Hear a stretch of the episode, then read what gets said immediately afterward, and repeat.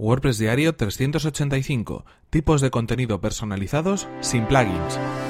Estás escuchando WordPress Diario, tu podcast sobre desarrollo web con WordPress y marketing online. Con Fernand Diez.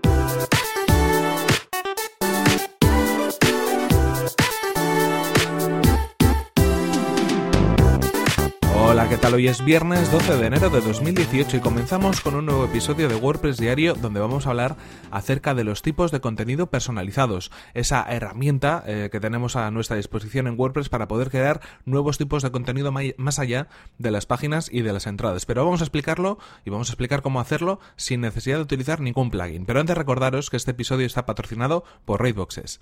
Raidboxes es una compañía de hosting profesional especializada en WordPress y puedes conseguir ahora mismo un 33% de descuento en su servicio de hosting completamente gestionado. Ya sabes que puedes acceder a raidboxes.es barra Fernan y comenzar tu prueba gratuita y sin compromiso para conocer el servicio profesional especializado en WordPress de Raidboxes. Ahora sí continuamos con el tema que nos ocupa hoy, con los tipos de contenido personalizados. Este es un contenido que extraigo de un, de un artículo que publiqué en betabeers.com hace algún tiempo y bueno, pues quería también eh, mostraroslo aquí en este, en este podcast, en WordPress Diario. Os voy a dejar el enlace en las notas del programa donde tenéis toda la información y todos los códigos necesarios. Pero en cualquier caso vamos a explicar un poco paso a paso qué es esto de los tipos de contenido personalizados. Cuando hablamos de ese tipo de contenido personalizado o de custom post type, que es como se define en inglés, estamos hablando de un contenido especial que podemos crear nosotros mismos más allá de los que ya vienen por defecto en WordPress. ¿Cuáles son los que aparecen por defecto en el núcleo de WordPress? Bueno, pues son las entradas, son las páginas,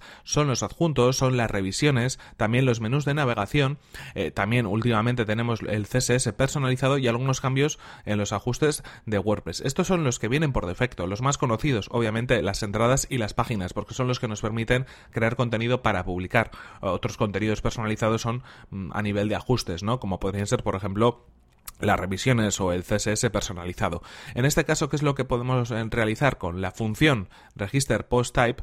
Eh, una función que viene en el core de WordPress, podemos añadir eh, custom post type, podemos añadir tipos de contenido personalizados. En efecto, hay muchos plugins que nos permiten gestionar este contenido, incluso hay temas que vienen por defecto con algunos tipos de contenido personalizado, algo que no recomiendo porque esto es una funcionalidad y no debería ir en un, en un, en un tema. El tema está pensado para apariencia y no para funcionalidad pero en cualquier caso nos encontramos eh, multitud de formas de poder crear nuevos tipos de contenido. Para poder hacerlo a mano, bueno, lo que tenemos que utilizar es en efecto esta función la de register post type y unos parámetros para esa función, para definir esa función. ¿Cuáles son los parámetros que nos encontramos? Bueno, en primer lugar, el post type, el tipo de contenido. Aquí es donde vamos a indicar el nombre que queremos eh, para este tipo, para este tipo de contenido. Eh, y después tendremos, que es un poco lo, lo, que va a dar forma a todo ese tipo de contenido personalizado, tenemos los argumentos, donde podemos encontrar pues eh, las etiquetas para el nombre que vamos a mostrar de este tipo de contenido. Vamos a encontrar una descripción para este contenido personalizado vamos a definir si es público o no es público para, bueno, hacer que sea visible desde el panel de administración.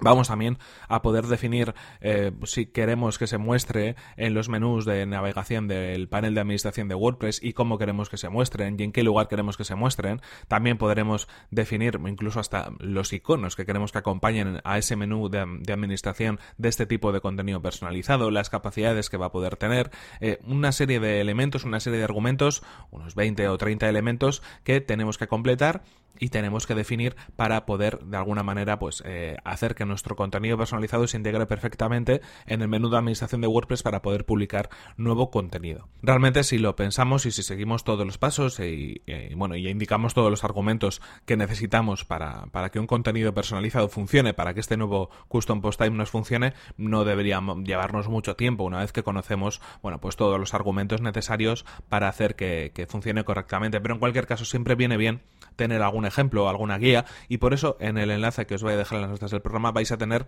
un snippet de código, un fragmento de código que podéis utilizar, reutilizar y bueno, pues aprovecharlo para vuestras propias funcionalidades. Lo podéis, por ejemplo, añadir en el archivo functions.php de vuestro tema para, bueno, pues poder mostrarlo. Pero lo recomendable en este caso es registrar un nuevo custom post type como un plugin, porque lo que decíamos al principio, este tipo de contenido no debería ir ligado a la apariencia de la web, no debería ir ligado al tema. Si por algún motivo dentro de un tiempo cambiamos de tema, perderíamos la posibilidad de poder acceder a ese contenido que hemos creado previamente. Así que lo interesante es hacerlo como un plugin y para eso también os dejo un fragmento de código donde podéis simplemente copiar y pegar y modificar los valores que queráis y crear vuestro propio plugin a modo de tipo de contenido personalizado. Con eso Da igual lo que suceda, que si cambiáis de, tema, eh, el contenido va a seguir estando ahí. Todo el trabajo que habéis realizado, todos los contenidos que habéis publicado van a seguir estando vuestro panel de administración y en vuestra base de datos.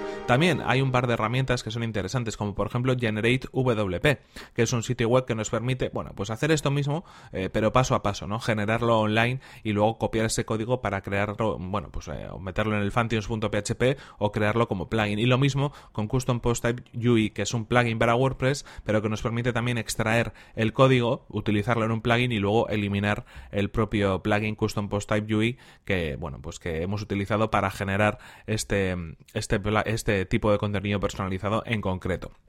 En cualquier caso, os dejo todos los enlaces y toda la información en las notas del programa, en las notas del episodio, para que le podáis echar un vistazo. Y esto es todo por hoy. Aquí se nos acaba el tiempo y aquí terminamos este episodio 385 de WordPress Diario. No sin antes recordaros cuál ha sido el patrocinador de este podcast, que en efecto ha sido Raidboxes, un proveedor de hosting profesional y que además está especializado, como no podía ser de otra forma, en WordPress. Puedes acceder a raidboxes.es barra Fernan y comenzar tu prueba gratuita y sin compromiso en tu hosting profesional para WordPress. Y por mi parte, recordaros lo de siempre, me podéis escribir a fernan.fernan.com.es o a mi cuenta de Twitter que es arroba fernan. Recordad, en cualquier caso, que también, si os gusta este programa, podéis dejar vuestras valoraciones de 5 estrellas en iTunes, vuestros comentarios y me gusta en iVoox y también podéis compartir los episodios de WordPress Diario en redes sociales. Nos vemos en el siguiente episodio que será el próximo lunes. Hasta la próxima.